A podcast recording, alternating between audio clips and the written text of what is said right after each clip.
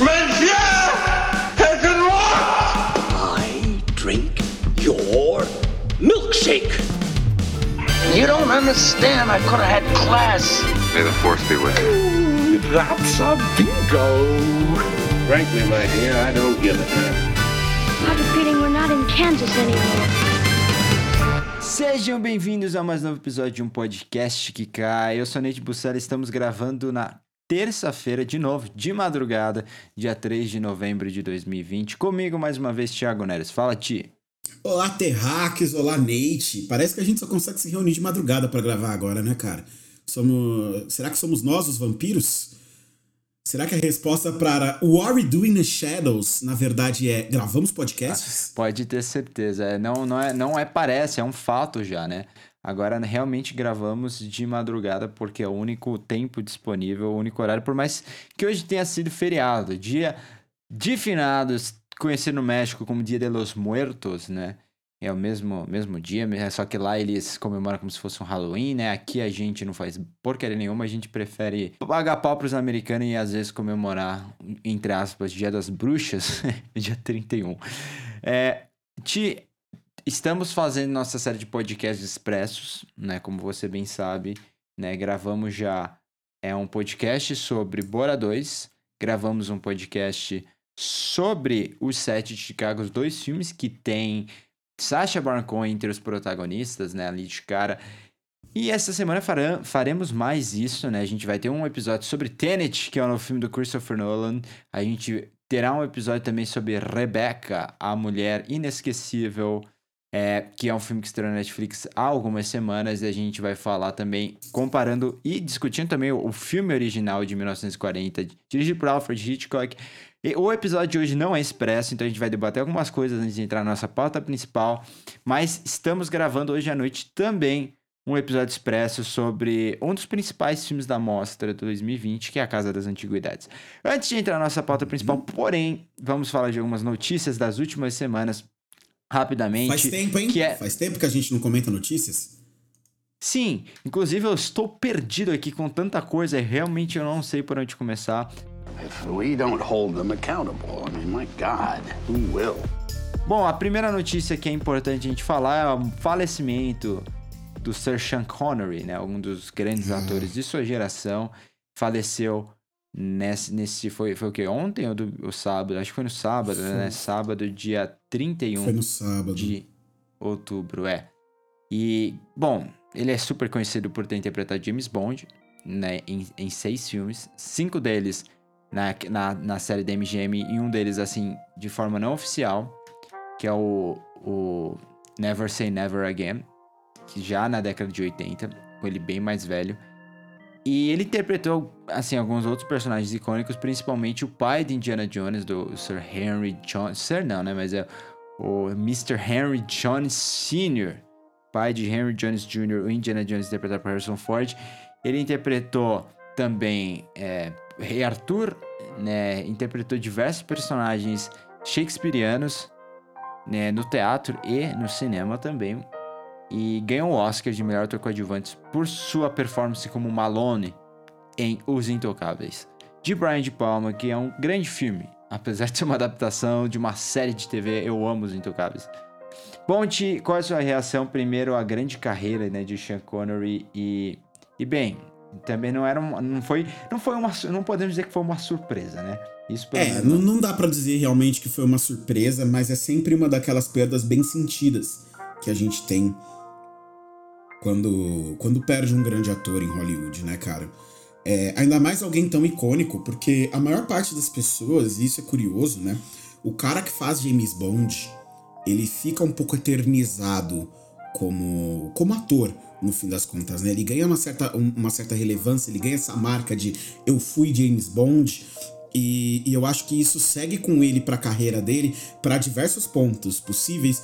E, e eu acho que o, Sean, que o Sean Connery ele era de longe o cara que mais sintetizava esse, esse espírito do ator que foi James Bond e que depois, é, ou mesmo durante, né, enquanto fazia filmes de James Bond, teve papéis que, que recorriam a essa fleuma britânica clássica, a, aquele olhar sedutor e aquela capacidade de colocar peso numa fala repetida tantas vezes por tantos atores como Bond, James Bond.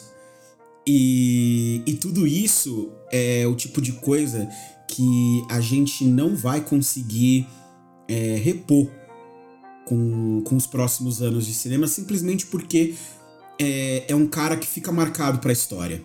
Né? Um cara que entra aí para os anais do cinema, que vai ser sempre lembrado como o grande James Bond, né? Por mais que a gente tenha tido tantos, é, tantos outros, não, né? Mas tenha tido alguns outros é, ao, longo, ao longo do tempo, eu acho que o, o rosto que vem à mente de todos acaba sendo o dele.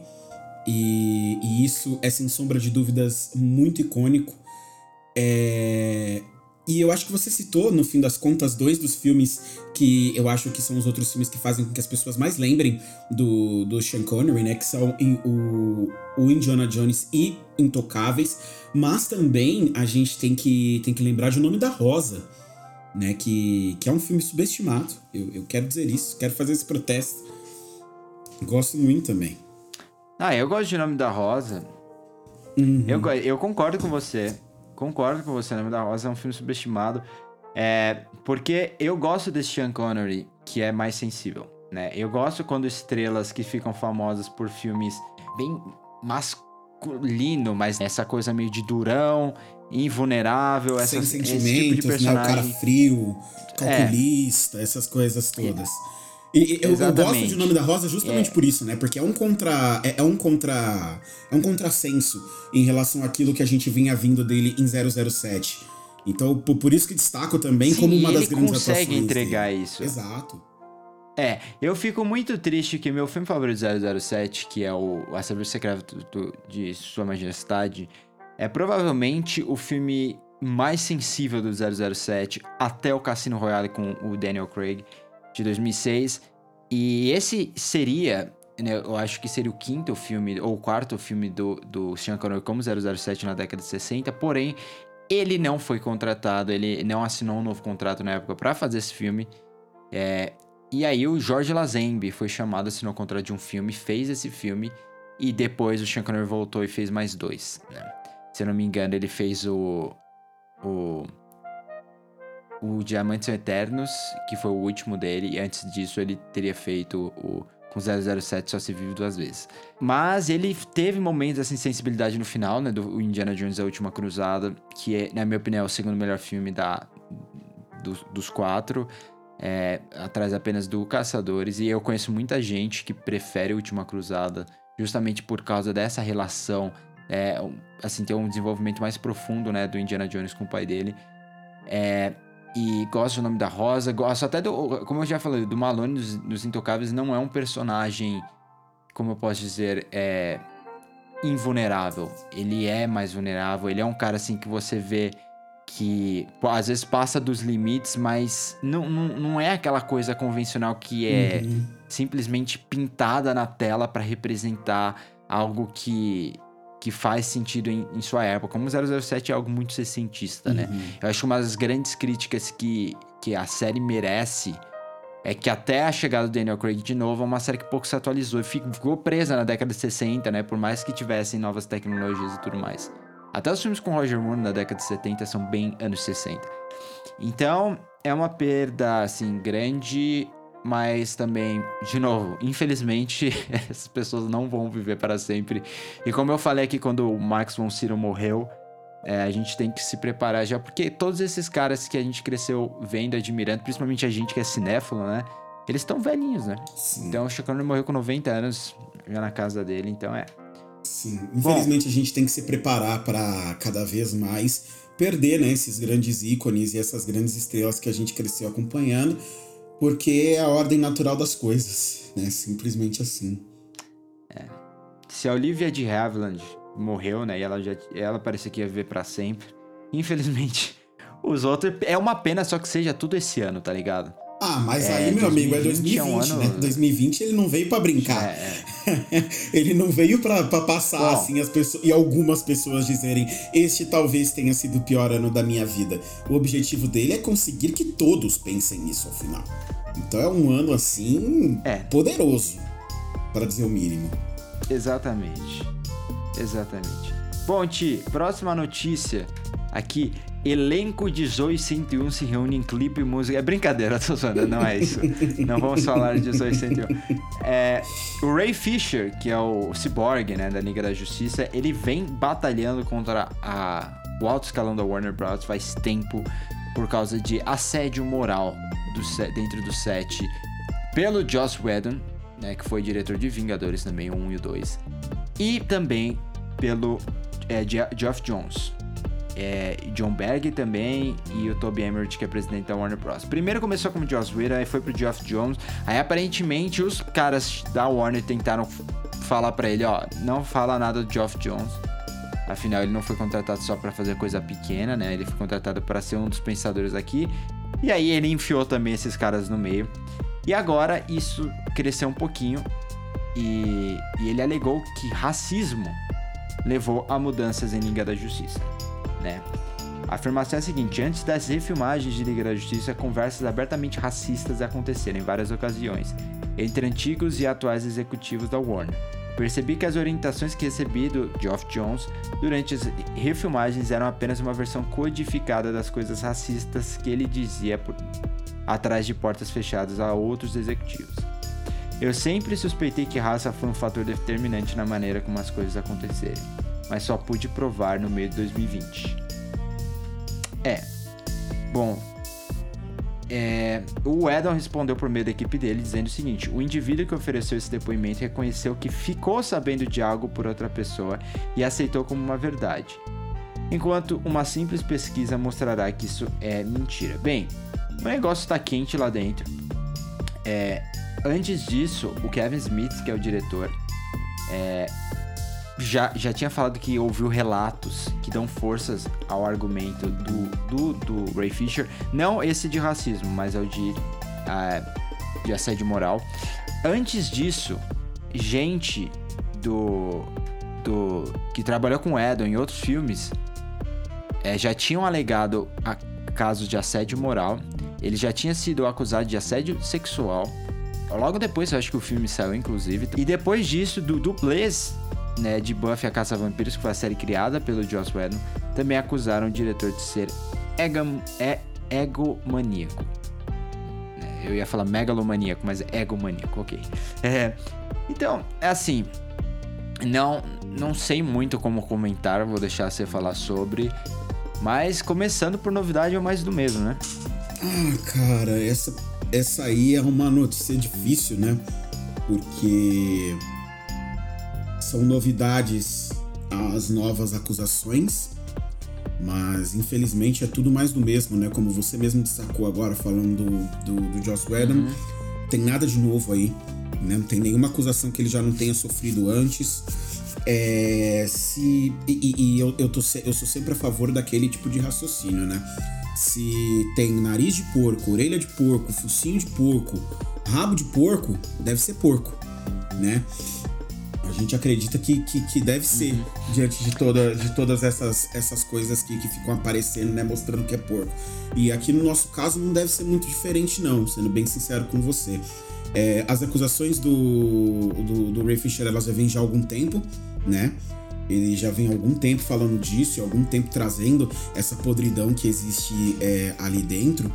E, assim, não me surpreenderia em nada que, que isso tenha acontecido na DC, que isso tenha acontecido na Marvel durante todo o tempo que ele ficou, porque a gente, é, a gente inclusive comentou esse ano ainda sobre as acusações finalmente é, chegando ao ponto onde todo mundo fala abertamente, né, contra o contra o Brian Singer, outro diretor que trabalhou com a Marvel, que trabalhou com filme com esses filmes nerds todos e que era extremamente abusivo no set. E agora com essas acusações assim, eu acho que ninguém fica surpreso. Acusações desse tipo vindo para grandes é, de grandes executivos, grandes diretores é, e pessoas importantes dentro da indústria do cinema não chocam ninguém mais em Hollywood. E isso sim é assustador. Né? Ninguém mais é, fica é. surpreso. A gente praticamente espera e a gente fica surpreso se o cara não tem nenhum tipo de denúncia sobre o histórico dele, né? Se em nenhum momento da carreira dele é, ou se acontece igual quando, quando tava tendo o movimento Me Too, e eu não sei se, se os nossos, é, se os nossos ouvintes acompanharam isso, mas na época do Me Too houveram, houveram algumas atrizes de Hollywood que vieram também, tomaram a frente para falar sobre o Tom Hiddleston, né? E dizer o quão legal ele era. Elas estavam denunciando que ele era um cara muito legal, um cara muito gente boa. E, e, assim, tiveram, acho que teve umas 4, 5 atrizes que, que se juntaram ao movimento, assim, para denunciar que o Tom Hiddleston era um cara legal. E aí todo mundo fica muito surpreso, né? Porque, sei lá, o, o, cara, o cara interpreta é, vilões. Eu lembro. Sim, eu lembro uma vez uma, uma, uma thread no Twitter que falou de. Falava assim, pô, será que existe alguma notícia boa sobre esses diretores que a gente passou tanto tempo admirando, eu acho que foi na época que saiu aquela informação do Tarantino com a fita da Uma Thurman, que hoje já tá mais explicado, a história inteira saiu, né? Que o Tarantino pediu desculpa pra Uma Thurman muito tempo atrás, deu a fita pra ela, eles se perdoaram, ela só saiu publicamente falando sobre aquilo porque o Einstein tava envolvido, né? uhum. né? E, e o Tarantino foi um dos caras que falou também, pô, eu não sabia, eu não esperava isso dele, ele era um amigo e tudo mais. E, e aí, mano, ah, eu lembro quando saiu isso, teve essa thread, e aí o Anthony Bresnica, que é um dos grandes jornalistas, é, na época ele tava na Entertainment Weekly, agora ele trabalha na Vanity Fair, ele falou assim: Bom, é, eu sei que eu tenho uma ótima história com o Spielberg, e, e é meio que a mesma situação, né? Tipo, o Spielberg é o cara que todo mundo ama.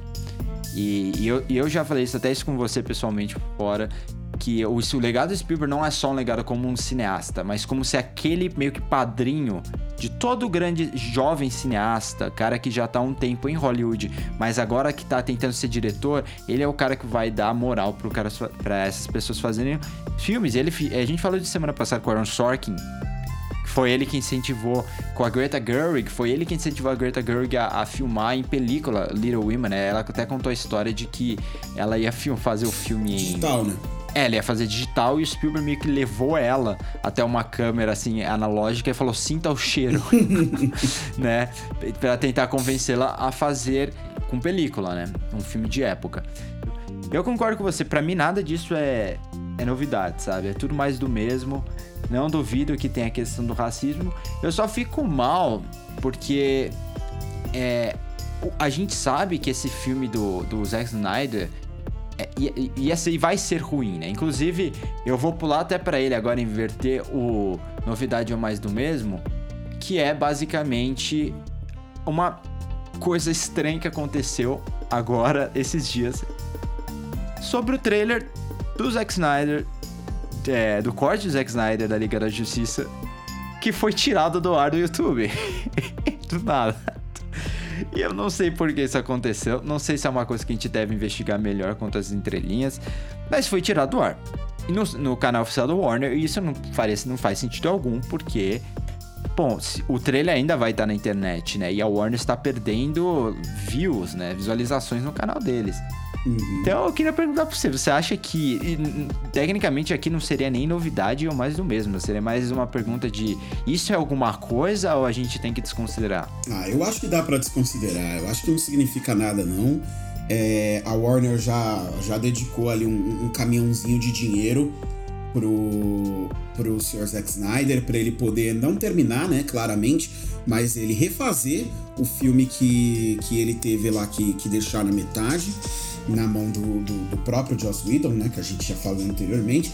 Então eu acho que não, não deve ser nada demais, não. A Warner parece confiante de que ele vai entregar um produto que vai agradar os fãs que ficaram tanto tempo enchendo o saco dos executivos da Warner por causa disso. E eu acho que os fãs vão receber das mãos da Warner exatamente aquilo que os fãs pediram: um filme ruim, juntando um monte de, um monte de coisa de diversos lugares diferentes da cabeça de um diretor que não sabe cortar direito e que agora tá megalomaníaco e tá enfiando gente no filme dele e convocando refilmagens, entre parênteses, é, para agradar os seus fãs. Então os fãs da DC vão receber exatamente aquilo que eles querem receber e que eles têm pedido para receber ao longo desses, desses anos todos. Uma refilmagem barra re- é, remake de um filme ruim que eles assistiram anos atrás e que eles cegamente esperam que seja bom magicamente depois de tantos problemas e tantas questões de produção por trás. Bom, próxima notícia, e falando de monstro, te... a família Adams vai ganhar uma série de TV do Tim Burton. Há anos que a Oh, gente via Deus. aqueles memes. É, há anos que a gente via aquele um meme de que se houvesse uma família Adams do Tim Burton, obviamente você teria o Johnny Depp e a Helena Bonham Carter como, como os protagonistas. E aí eu te pergunto, então, isso aqui é novidade ou mais do mesmo? É novidade. é novidade, mas é daquelas novidades que me deixam de cabelo em pé, né? Porque, assim, todo mundo sabe, eu acho que já falei isso aqui no podcast algumas vezes, da minha birra com Tim Burton. De eu achar que ele não faz nada que, é, que seja realmente interessante. é, e que seja propositivo e que avance de alguma maneira aquilo que ele já fez até hoje no cinema é, há algum tempo. Faz bastante tempo, na verdade, desde, desde o último filme dele que dá pra dizer que é realmente bom e que tinha alguma coisa a propor. E sei lá, né? Talvez na TV é, funcione. Talvez na TV ele consiga aí se reencontrar e trazer alguma coisa de nova, porque de verdade, no, no- eu tô falando muito de verdade hoje. Mas de verdade, no cinema, eu acho que não tem funcionado muito bem, não. Talvez tenha funcionado em questão de público, porque ele é um daqueles cineastas que, que consegue ter um certo público cativo, né? Que as pessoas vão ao cinema para ver os filmes dele. É, eu acho isso um mérito muito interessante, inclusive, mas pra mim deixou de ser interessante o cinema dele especificamente há muito tempo. Então, sei lá, talvez na TV ele consiga trazer alguma coisa de novo, né? Família Adams é, é sempre interessante, eu acho que sempre abre múltiplas possibilidades de você construir é, diversas situações de humor. Se você parar pra pensar, você tem diversas coisas que são feitas no humor hoje em dia que devem, inclusive, a família Adams pela, é, pelo pe- por essa, essa trope que acabou se tornando de usar é, personagens de terror, né, e meio pitorescos, é, com, com suas percepções diferentes de mundo, para criar comicidade a partir dessa percepção deles, né?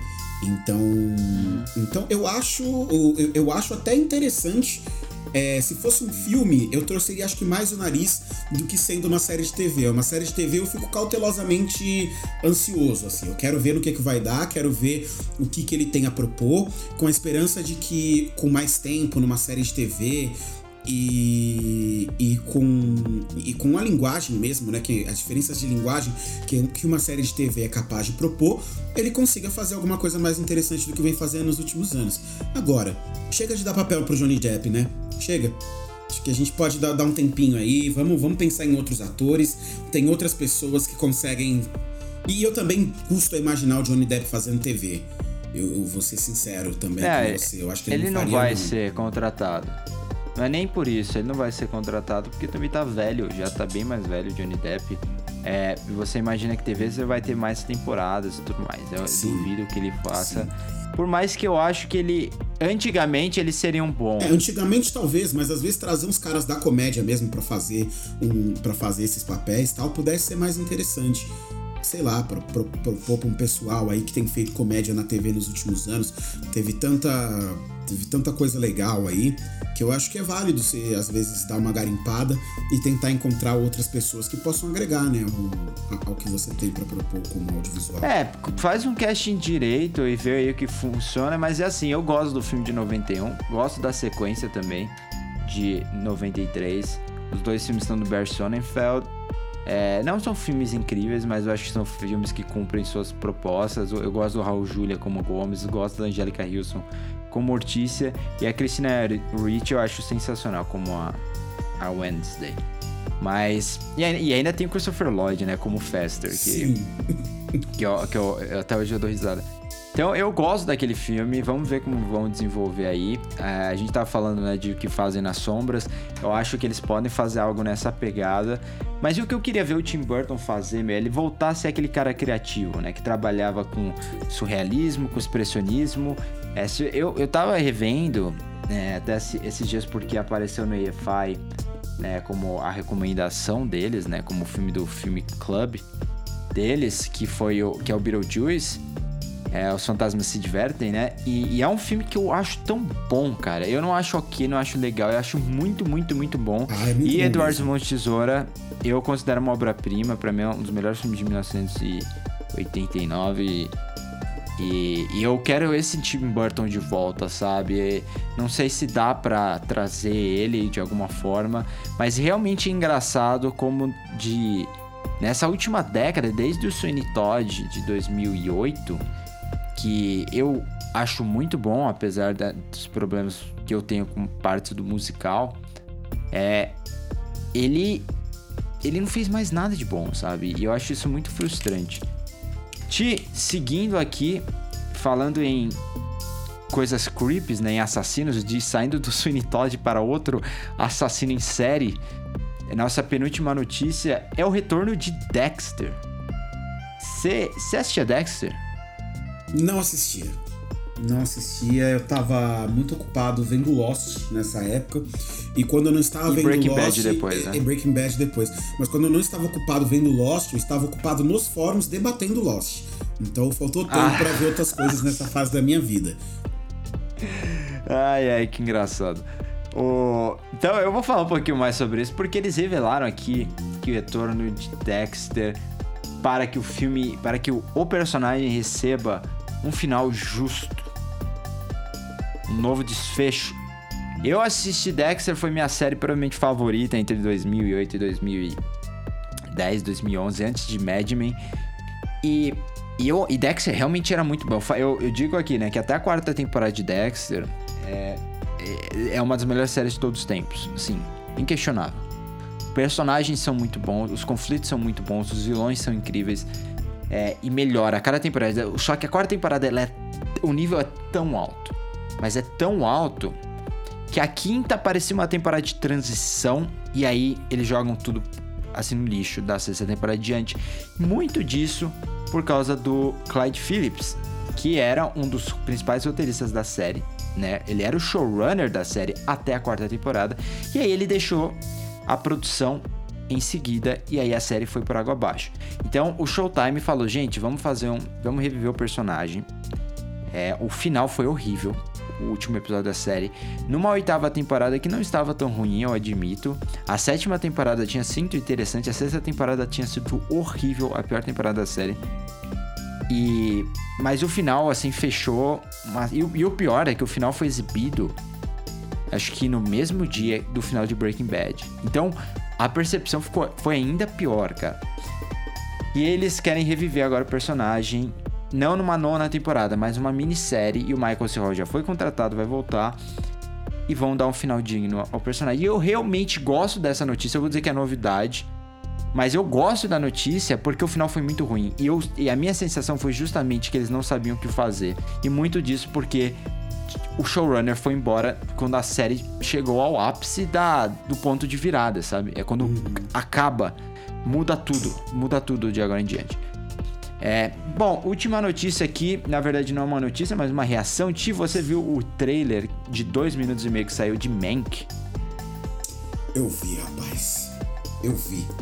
E, e, e aí, é, acho que a gente pode até. A gente pode até sofrer juntos aqui, né? Porque é, é muito Oscar, né, cara? O Oscar tá assim, quicando na frente do, do Fincher e agora é a hora e acho que ninguém para esse homem. Mano, eu não vi esse filme ainda. E eu já sei que ele é Precisa. meu filme favorito de 2020. Então, não precisa. É, é aí que tá. Então, é. A gente confia Você tanto está ju- e quando você vê o trailer é um negócio tão absurdo, é um banho assim visual tão tão bonito que você fala, tá, eu poderia assistir esse trailer em, ciclo, em, em ciclos assim por horas e, e- e só me preparando pra receber esse filme quando chegar a, a- a- o final do ano e as premiações de fato começarem, porque olha, com todos os adiamentos e, e parece que tá todo mundo inclusive saindo da frente pra só restar a Monkey. Pra, pra, pra ficar muito fácil pro Fincher ganhar o primeiro Oscar dele. E assim, Uhum. É, eu não vejo se hora de ninguém chegar entrar no caminho, meu amigo, vai ser uma lavada, tá? Eu acho que Ah, a eu gente não pode. sei. Eu acho que a gente corre o risco de presenciar uma lavada no Oscar é, por WO, assim, porque literalmente tá todo mundo se jogando pro ano que vem. E esquecendo esse ano para a temporada de premiações, né? E se o caminho ficar aberto assim para um filme que a gente já consegue saber já só de ver trailer e de confiar no cineasta que vai vir uma, um filme de uma boa qualidade aí pela frente, meu amigo, aí vai, vai ser Mas é complicado. Netflix. Mas é Netflix. Tem muita gente da Netflix. Mas é o ano da gosta. pandemia, Muita gente fora. E aí no ano da pandemia Mas mesmo muda, assim- tudo muda. Mas aí você tem filme da Closal, que é o filme Nomadland, que já estreou. Tem, tem outros filmes que. Tem aí o, o Eu- filme eu, com eu o Steve aqui, que fez muito A gente barulho. já falou nesse podcast sobre o trailer de Nomadland. A gente já, Já. falou sobre esse trailer, porque é, é incrível, né? Sim, é é um teaser, né? E aí a Não é Closal nada. tá recebendo. Não é um teaser, É, aquilo ali eu- não é nada. É, O, o, o trailer é, É a Frances McDormand andando. andando. Não, não, não é nada aquilo, cara. De verdade. É, mas o filme foi super, super ah, elogiado, ganhou prêmio em Veneza. Uhum. E tem outros filmes aí que também estão sendo super elogiados, que vão acabar estreando no cinema. E, e aí talvez a academia é, meio que premie isso, né? Agora, o filme, as primeiras reações saíram e realmente falam que o filme vai, vai competir, não há, não há dúvidas, sabe? O elenco é muito forte, é um diretor que, é, é, na minha opinião, eu eu não sei se eu posso dizer o melhor, mas é meu diretor favorito da atualidade. É, e, e, assim, particularmente pra mim, que sou um classicista, como todos aqui já sabem disso, eu estou assim babando pra assistir esse filme, porque meu, eles filmaram de acordo com a assim, a linguagem do cinema clássico. Então, pelo trailer você já vê coisas como o pan que sai da, da porta do estúdio até a placa pra mostrar pra você qual é, em que lugar que eles estão, sabe? Viu, Nolan? Olha como faz, aprende que você não precisa falar tudo, só mostra. É, já, já, já utilizou algumas técnicas da época que, que hoje em dia as pessoas mal usam mais, até por causa das tecnologias evoluídas. E a forma que o Fincher abordou a atuação seus, com, com seus atores é: gente, vamos atuar como se estivesse um filme da década de 40. Então é aquela coisa de ação e reação, um pouco mais mecânico, mas vamos trazer isso pra dentro do contexto do filme. E outra coisa que é muito interessante é que quem tá recebendo crédito como roteirista, como único roteirista desse filme, é Jack Fincher. Quem é Jack Fincher, Ti? Jack Fincher, Jack Fincher. rapaz. Não sei.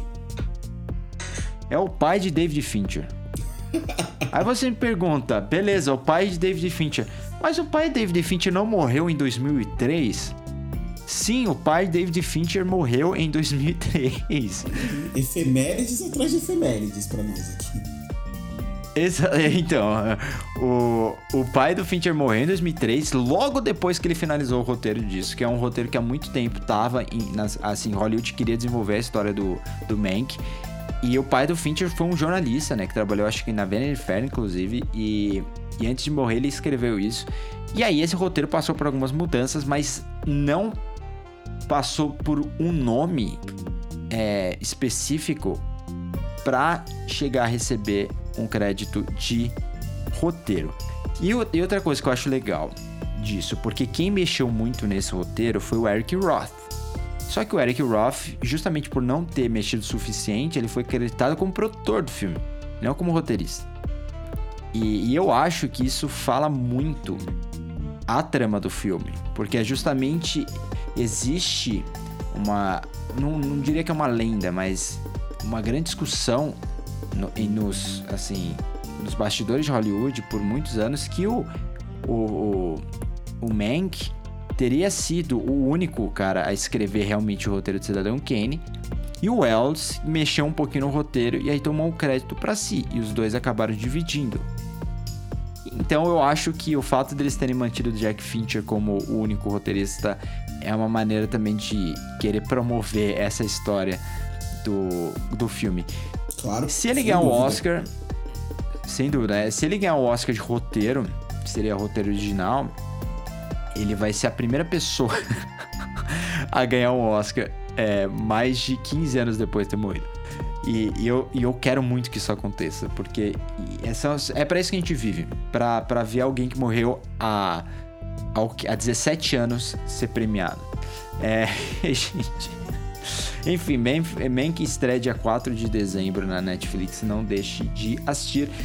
E vamos então voando aqui para nossa pauta principal, que meio que não é mais pauta principal, né? Já, a gente já falou tantas notícias. 40 minutos quase de gravação. A gente vai comentar um pouco, é, a gente vai comentar um pouco o, o filme da Sofia Coppola, On the Rocks. Vamos lá.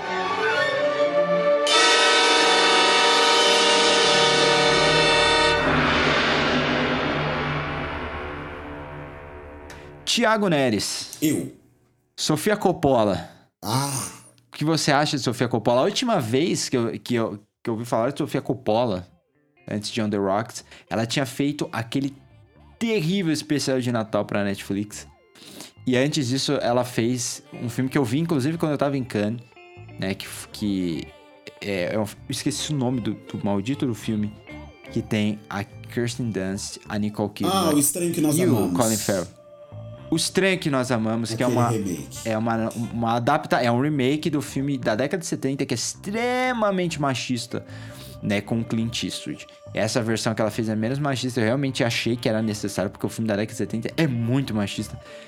E mas eu não gosto muito do filme. Eu acho que falta um pouco de personalidade, até porque parece que a Sofia Coppola só sabe falar de uma coisa que é muito pessoal pra ela, que é dessa é, dessa vida, né, como uma mulher em meio à classe alta, né, nos Estados Unidos. Então ela faz isso no Encontros e Desencontros, depois ela vai fazer isso é, no Bling Ring e ela faz isso no, no Somewhere, em todos esses filmes. Maria Antonieta, que é um filme que eu gosto muito dela, apesar de muita gente não gostar. E, e ela volta a esse tema no On The Rocks, dessa vez uma relação entre pai e filha, Bill Murray e Rashida Jones. É, lembrando que a, Sofia, que a Sofia Coppola, ela cresceu em meio a uma das famílias mais gloriosas né, do cinema nos Estados Unidos, que é a família do Francis Ford Coppola, o diretor de Poderoso Chefão que existe aqui, tem a Talia Shire, tem o Roman Coppola, tem um... o- se você achar o Coppola, procura o nome. Coppola. É, o Nicolas Cage é sobrinho do Francis Ford Coppola, só não usa o nome, sabe? Então, procura é a família gigantesca. Vários deles já foram indicados ao Oscar, vários deles ganharam o Oscar. Carmine, Francis, Talia, é, enfim. É, dá- uma procurada. E é muito legal. E a Sofia Coppola, pra quem não sabe, também foi a primeira mulher a ganhar um Oscar de roteiro original, lá em 2004. Primeiras impressões, assim, não tem muito também o que se aprofundar, mas qual a sua reação geral, assim, ao filme? Cara, eu, eu, eu, eu- gostei até de você trazer esses outros filmes que ela fez antes, porque eu acho que você destacou vários filmes é, em que ela realmente fala de assuntos muito similares, né? Ela traz um pouco da experiência dela pra dentro da tela do cinema, mas eu não sei se todos esses filmes dela funcionam do jeito que On The Rocks consegue funcionar. Eu. Perdão. Eu gostei demais do filme. É, achei que, diferentemente dos outros filmes que, que você citou até, esse filme tem alma.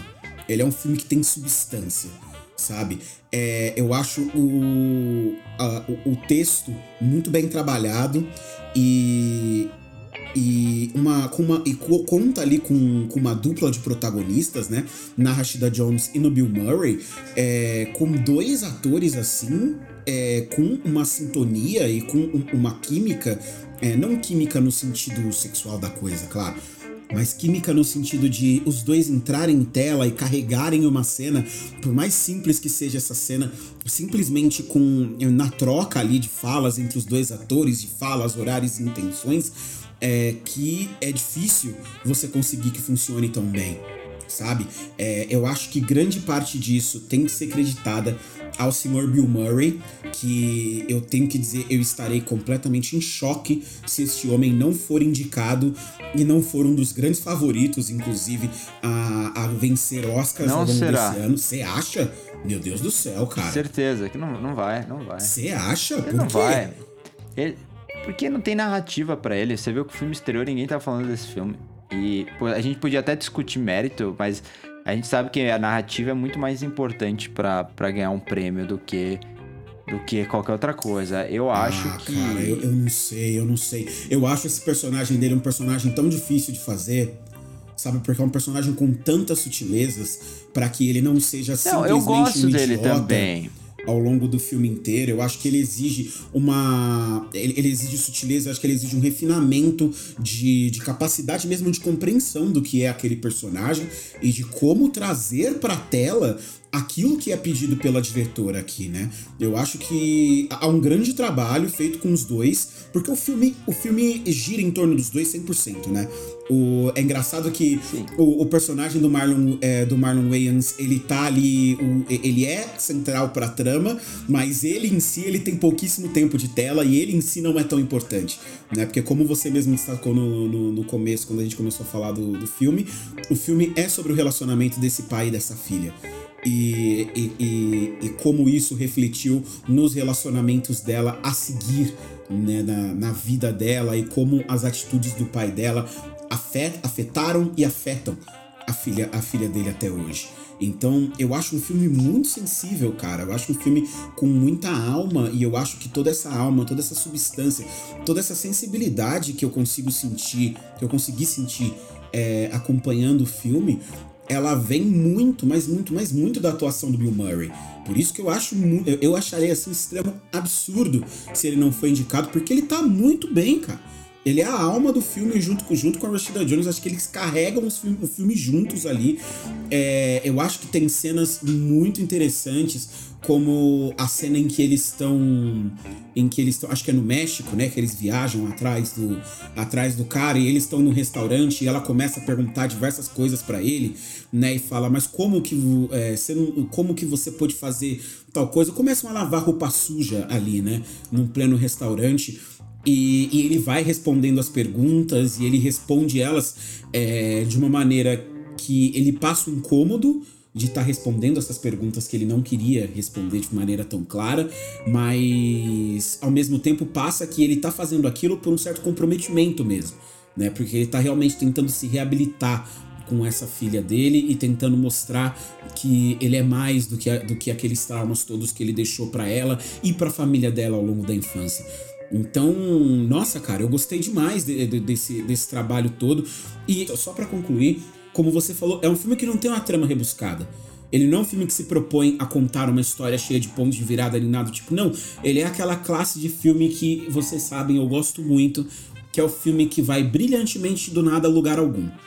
Ele sai de um ponto, ele vai até outro ponto, você não faz ideia de como foi essa. É, quer dizer, você acompanha essa jornada, você não entende muito bem para onde essa jornada tá te levando e de repente o filme acaba. E não aconteceram muitas coisas, mas você entendeu quem são aqueles personagens e você conseguiu se relacionar com a experiência deles durante aquele momento do filme.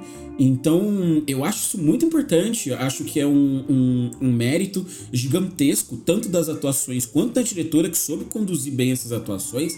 Eu acho que a gente pode criticar o filme por ser até um, é, pouco inspirado em outras coisas que, que divergem daquilo que é texto e daquilo que é atuação, mas para mim o resultado é muito satisfatório, cara. Faz tempo que o filme da Sofia Coppola não me agrada tanto quanto o The Rocks me, me agradou, viu? É assim, eu, o, o filme não vai ter. O Bill Burr não vai ser indicado ao Oscar, o filme não vai ser indicado a nada. É, eu acho que ele tem mais chance de ser indicado a roteiro original, mas não vai, do que porque assim, a gente tá considerando também que não teve nada esse ano. Mas se é, você então. pega a categoria de atuação, você tem vários filmes com múltiplos atores. Então a gente já falou do, do, dos sete de Chicago. É, para mim é mais fácil os, os, cinco dos sete de Chicago serem indicados a ator coadjuvante do que o Bill Murray ser indicado. É verdade, mano, porque você tem o Landiela lá, você tem o Ed Redmayne, aí você tem o, o Aya Abdulmatin, que eu acho que tem grande chance de ser indicado, é, até porque é o momento dele. O Sacha Branco vai ser indicado vai ser, até por causa da questão do Borá. Ele eu acho até merecido. É. E, e aí já, já são quatro nomes. Aí você tem o Mark Rylance. Aí você pega filmes que nem o da, da Five Bloods tem nomes. O Man, que tem pelo menos uns três caras que pode ser indicado. Tem o Tom Burke, que vai interpretar o Orson Welles. Tem o Tom Felfrey, que eu acho que vai interpretar um dos atores, assim. É, eu acho que é o irmão do protagonista, inclusive. Uhum. É, você tem o Richard E. e. Grant num papel interessante. Aí você tem o, o Estados Unidos versus Billie Holiday, que também é um drama de época. Aí você tem o Garrett Hedlund, o Robbie Morgan concorrendo. Então, tipo, tem muita coisa assim que ainda vai chegar. E a gente tem que lembrar que o, o Oscar esse ano é em março. E, e a elegibilidade é até fevereiro. Então, tipo, tudo É que será verdade, até lá vai estar competindo. Esse filme já não tem narrativa agora, sabe? Então eu acho que não é uma coisa que vai renascer. Mas só, agora falando sobre A o filme... narrativa que você tá querendo dizer é pra concorrer ao Oscar e não narrativa Sim, no filme isso, si. é. Ah, tudo bem. Agora ficou mais Isso, claro. isso. O que eu tô dizendo. Ah, tá, desculpa. É, o que eu quis dizer foi. É, o filme não, não tem aquela coisa que o pessoal assiste e fala, ó. Não tem apelo, atenção né? Uhum. nesse personagem. Exato, perfeito. É apelo, a palavra certa. E como ator principal, eu acho que ele não seria indicado, por mais que eu acho que ele tá mais pra principal do que coadjuvante. É. Apesar da Rashida Jones ser quem conduz a trama, porque ator principal é ainda mais difícil. A gente tava falando né, do Chadwick Boseman. O Chadwick Boseman vai ser indicado ou pelo Da Five Bloods, ou é, como coadjuvante, ou pelo Ma Rainey's Black Bottom, que é o filme cujo trailer já saiu como principal. Aí você tem o Tom Hanks, você tem o Anthony Hopkins, você tem o Daryl Lynch, você tem o Gary Oldman, você tem o Riz Ahmed, você tem o Steve Yeun pelo Minari, que é um filme que eu acho que tem chances aí. É, o Stanley Tucci e o Colin Firth, que fazem um casal gay é, no Supernova, Dev Patel, de- enfim, tem uns nomes aí ainda que eu acho que vão chamar mais atenção que o Bill Murray. O Bill Murray é um daqueles atores que é tipo o Mickey Rourke, que teve a janela dele e ambos perderam pro Champagne. que, que ele, eh, o Bill Murray perdeu em 2004, né, por Sobre Meninos e Lobos, e o Mickey Rourke perdeu quando o Champagne interpretou Milk, que na época, inclusive, eu achava que o Champagne deveria ganhar. Hoje eu já discordo, eu acho que o Champagne imitou o Milk. Né, ele fez um trabalho de imitação, enquanto o Mickey Rourke fez um puta trabalho ali no, no, no Lutador. Enfim, voltando ao filme, ao On The Rocks, eu acho que tem um lance, cara. É, você falou, né, do pessoal não questionar a trama, não ser inspirada. Eu acho que isso é proposital e, e é pro filme, de certa forma, fazer uma crítica a essa. ao, ao tédio da classe alta. E, e também para a Sofia Coppola fazer algo pessoal. Eu prefiro que ela faça um filme desse, por mais que muita gente assim não ache inspirado, que é pessoal pra ela, em que ela viveu aquilo é um filme honesto, do que ela fazer, sabe, o, o estranho que nós amamos, sabe, que é um filme assim que eu, como eu falei antes, eu entendo porque estão refazendo, mas não tem um apelo dela, né, como cineasta de fazer algo pessoal. E e, e- e, assim, é aquela coisa, né? É, é- são os problemas, né, de gente branca que se fala, mas, mas meio que é. É, é- é justamente esse o ponto do filme. Você tá passando muito tempo sem fazer coisa. É, você fica ansiosa. Você sente que as coisas mudaram. Eu, assim, eu vou falar que o filme às vezes é bem pessoal pra mim, porque eu, como uma pessoa com uma memória que é, é realmente amaldiçoada às vezes, e eu, a minha memória ser excelente, é boa é, para algumas coisas, tipo fala de cinema e tudo mais, mas terrível para outras, porque eu realmente não consigo esquecer de algumas coisas. E aí, quando você vai vivendo a vida, e principalmente quando é questão de relacionamentos, e não é só relacionamento, tipo, amoroso, né? Mas relacionamento com as pessoas, você sempre vai comparando com o que aconteceu antes. E aí, quando você percebe alterações, isso começa a gerar certa paranoia, digamos assim. Por quê? Porque você fala, ué, o que mudou? O que fez essa pessoa começar agir diferente? E aí você se aprofunda um pouco no, na vida dessa pessoa. E aí aquela coisa que é maluca, né? Que eu adoro esse filme é, opa, calma aí. Ele tem é, colegas de trabalho mulheres que são bonitas. Opa. Né? É, tem que. Eu confio ou não confio? Sabe? E, e- e brinca com isso, com a que é, é o clássico. A clássica narrativa do marido que tá parece que tá escondendo as coisas, mas no final não tá, do suspeita do Hitchcock de, 40 de 1941. É, que é muito legal, mas é, fala também ao tédio dessa vida. É, beleza, a pessoa ali trabalha muito, não passa muito tempo com você, você começa a se perguntar o que tá acontecendo. E eu acho que a, a parte que é a pior parte nisso, e, e é a parte que, eu, que me comunica comigo também, é que ela vai até o pai dela confidenciar isso, porque é uma pessoa que ela confia, mas meu, o pai dela não pode fazer nada. Logo, lógico que na comédia ele tenta, e ele vira. Ele acha que é o James Bond. É, Mas ele não pode fazer nada. Isso são coisas que ela tem que lidar com, sozinha, sabe? O pai dela não pode resolver. É uma coisa de eu chegar pro Thiago, Ti, meu, o que você acha disso? Aí te conta uma história que aconteceu comigo, você acha que isso tá acontecendo ou não? O Thiago vai chegar para mim e, e o que ele falar não vai ser uma certeza. Se ele falar, eu acho que sim, não resolveu o problema. Se ele falar, eu acho que não, também não resolveu o problema. Só se resolve esse problema com uma, de um jeito. Questionando. É. Questionando. É verdade. Ou você questiona isso e aí a pessoa vai te dizer uma coisa. E aí, meu, quando ela te dizer, seja homem, seja mulher, quem for, aí a bola, você passou a bola, você fez sua parte. Se a pessoa estiver te mentindo, a culpa é dela, não é sua. Você tem que tirar esse peso um pouco. Mas eu acho que questionar é a melhor forma. Então, eu meio que me identifiquei com a personagem da Rashida Jones do começo ao fim. E, e, e eu é aproveitei que mais esse é filme um essa pouco, pessoa né? que ficaria sofrendo, né, por, por horas e dias e, e não falaria nada e, e ficaria, meu Deus, eu tô sendo traído. Não, porque tá eu tenho vontade de falar, né? É, exato. Eu seria essa pessoa e eu, e eu e a minha questão seria justamente eu gostaria de questionar logo e acabar com isso, mas eu ia perguntar antes pros meus amigos ou pessoas mais próximas assim, e, e eu tenho certeza que eles iam falar, ó, não fala nada porque isso vai vai deixar meio vai te fazer parecer meio paranoico, sabe? e aí isso vai alimentando. Então, eu entendo, Mas o eu, filme eu ele fica um pouquinho pouco desse aberto nessa, nessa questão também de. É, foi, é, no fim das contas, foi paranoia ou não foi?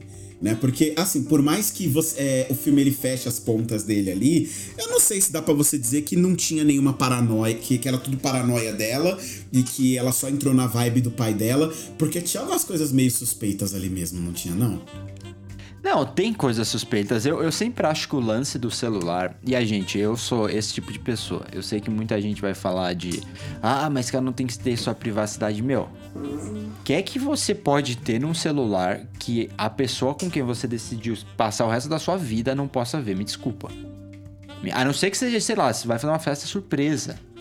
Sabe?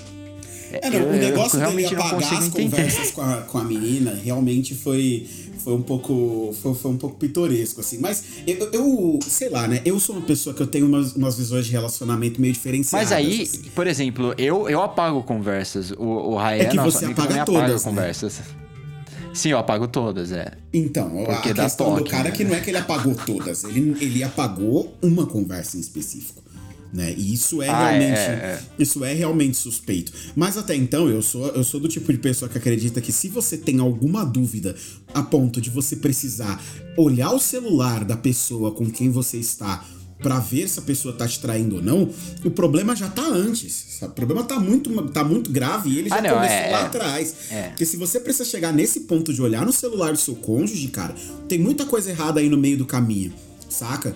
E, e- e é o que ele fala pra ela até no final do filme, né? Que ele fala, mas, mas eu, não te, eu, eu não te dou a liberdade pra gente sentar e conversar? Por que, que você não me falou? Por que, que você não veio falar pra mim, cara? Se você tá se sentindo Exatamente. assim. Você não tem essa liberdade, a gente não pode fazer isso, a gente não, não, não fez isso sempre. Por que, que agora isso mudou? É, e, e aí foi, eu acho que E onde assim, entrou abrindo o meu errada, né? coração. Abrindo o meu coração, porque agora vamos fazer isso, vamos parar de falar de cinema, mas vamos, vamos falar de, de relacionamentos, Thiago. Hum. É, é brincadeira, mas assim, a melhor parte de você ter um relacionamento, ao meu ver, é justamente essa via de, de, de mão dupla, que é você poder sentar e realmente falar sobre qualquer coisa com a pessoa.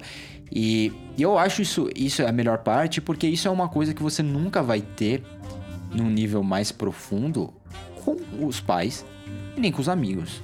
Amigo, tem coisa assim que, obviamente, às vezes é, um- é uma relação mais antiga e mais forte do que até com um, com com parceiro ou parceira assim mais jovem, né? Mas é uma coisa que você não acaba não falando sobre tudo. Você não tem isso. Você não passa um dia ruim e vai sentar com seu amigo e falar, mano, deixa eu te contar vida como tá, foi, sabe? É, e eu acho que essa abertura é uma coisa que você tem. E eu, eu realmente eu entendo isso, mas ao mesmo tempo, é o que eu falei no começo. É, a personagem, meu, ela tem as duas, as duas meninas, ela cuida delas, ela passa o dia entediada. E aí, eu não acho só que é o ponto de estou paranoico. Eu acho que é o ponto, opa, meu pai está me oferecendo um caminho pra eu sair dessa vida de tédio. Sim, sim, sim. E, porra, cara, E aí- ela e aí- ganhou aí um mixer entra, de né? presente de aniversário, saca? É. O cara não tava nem assim, ele tava dando realmente todo. Não é só que ele tava dando todos os sinais de que ele estava traindo ela. Pra além disso, fazia muito tempo que ela tava abandonada, né? Que ela tava escanteada.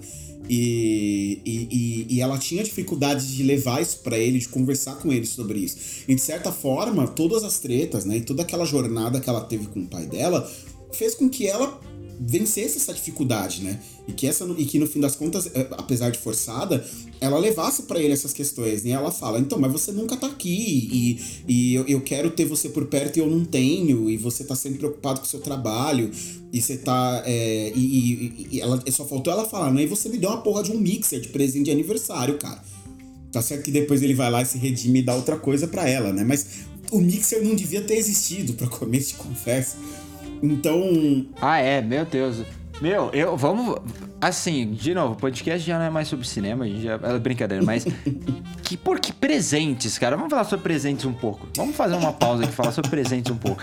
Gente. Presente, existe uma coisa mais chata do que dar presente funcional.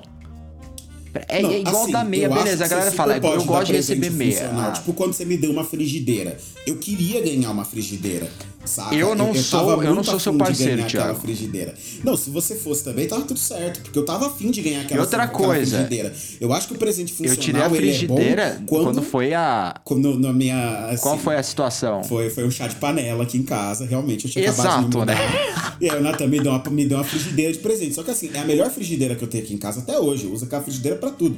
Mas o ponto é, o presente, quando ele é funcional, você tem que dar ele pra pessoa é, sabendo, é, sabendo que aquilo é de profundo interesse da pessoa e que ela quer ganhar aquele presente. Agora, se você espontaneamente isso é vai dar um presente pra pessoa e você vai dar um presente que não, não é só que o presente é funcional. O presente não era pra ela.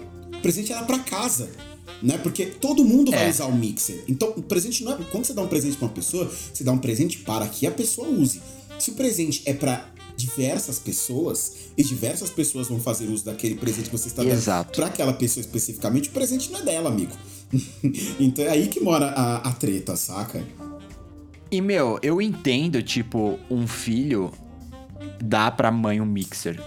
Porque, meu, é estranho o filho dar, saber exatamente o que a mãe vai usar só pra ela. Não, não, obviamente, existem coisas, mas é sempre coisa que acaba sendo funcional, né?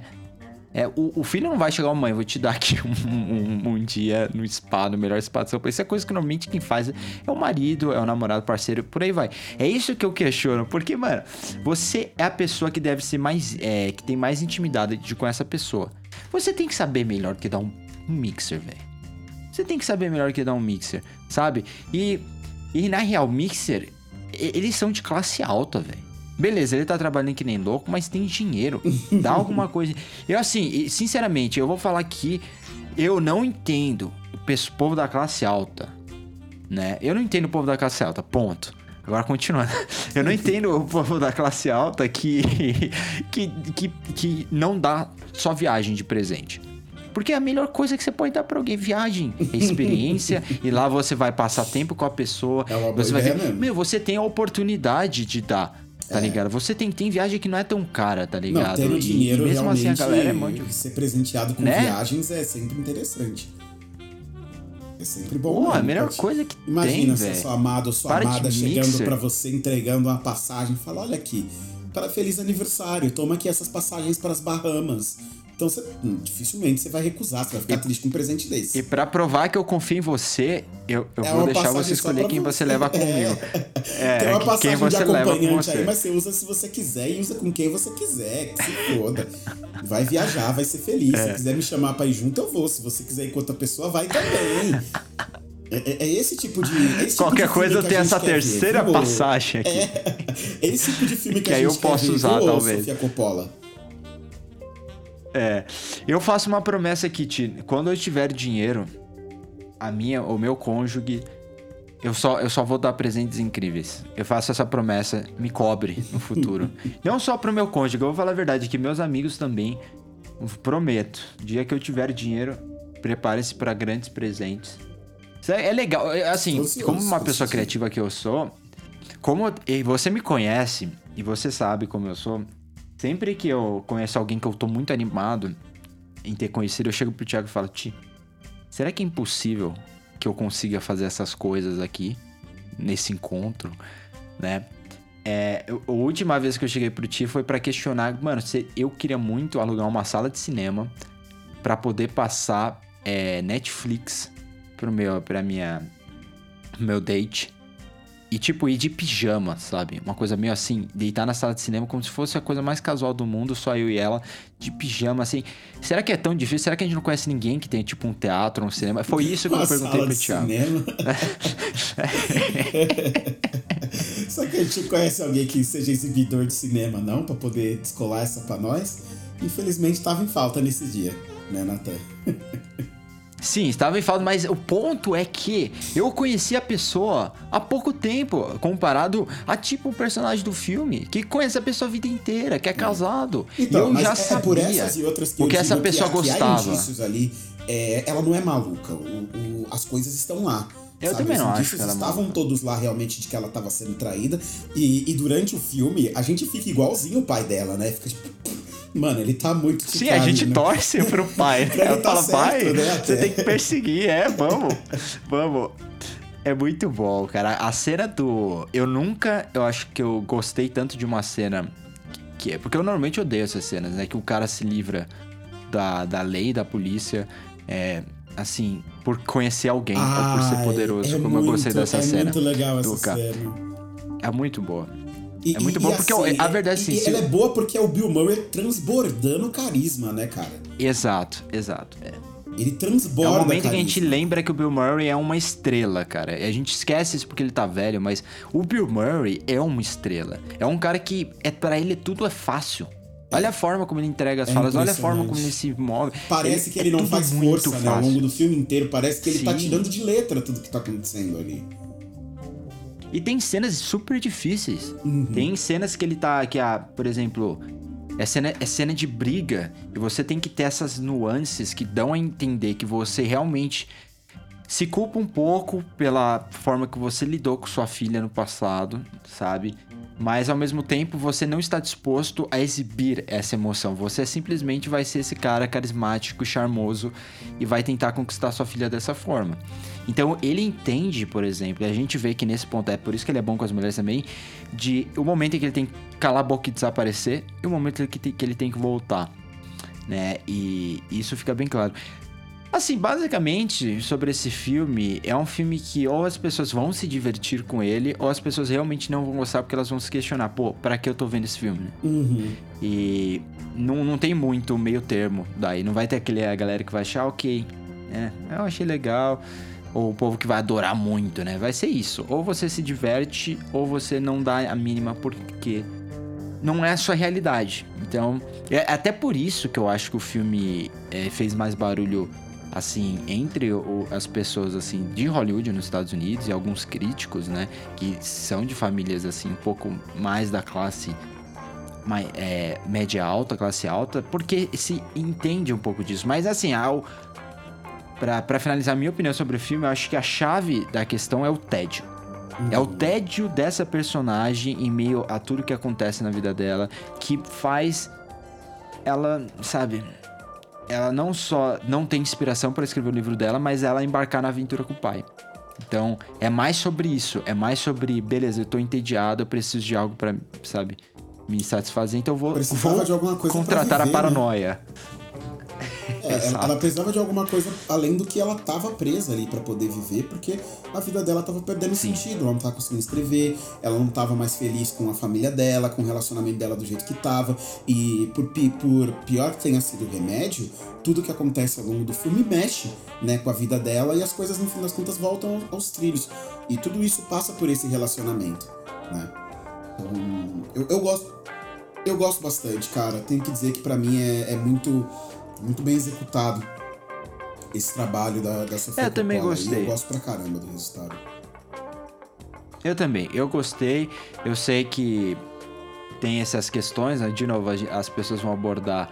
Pô, é filme de. É, é white people problems, né? Mas A verdade é que isso sempre existiu, né? Esse tipo de cinema sempre existiu, inclusive na década de 30, 40 era só esse tipo de cinema que existia. Então, né, veja filmes como My, My Man Godfrey e entre outros que há tantos outros que abordam a classe é rica, até gosto de mencionar questão do musical, né, que o primeiro musical a não se passar num bairro de da classe alta nos Estados Unidos foi justamente Um Amor Sublime Amor, só em 1961, né? Musicais existem desde 1930. Então, imagina. É, mas aí, é, é, legal ver a Sofia Coppola. Eu gosto dessa Sofia Coppola que tá tranquila. Por mais que o filme tenha um pouco de repetição, por mais que ela sempre volte aquele tema do, do filme que consagrou ela como diretora e roteirista, que foi o Encontros e Desencontros, eu gosto quando ela se sente confortável para falar e ela só vai se sentir confortável falando do que ela sabe, sabe? Que é isso, é a vida dela, né? A gente gosta ou não, ela está se expressando dessa forma. Ti, muito obrigado. A gente vai gravar mais um podcast e deve sair também na sexta-feira. E enquanto isso, gente, nos siga nas redes sociais, arroba podcast que cai, arroba Sieverts, arroba Thiago Godzilla, Thiago, mais o monstro Godzilla. E, e acompanhe também as novidades e interaja com a gente por lá. Muito obrigado, Ti, e até a próxima. Obrigado, Nate. Obrigado por você que nos acompanhou e até o próximo.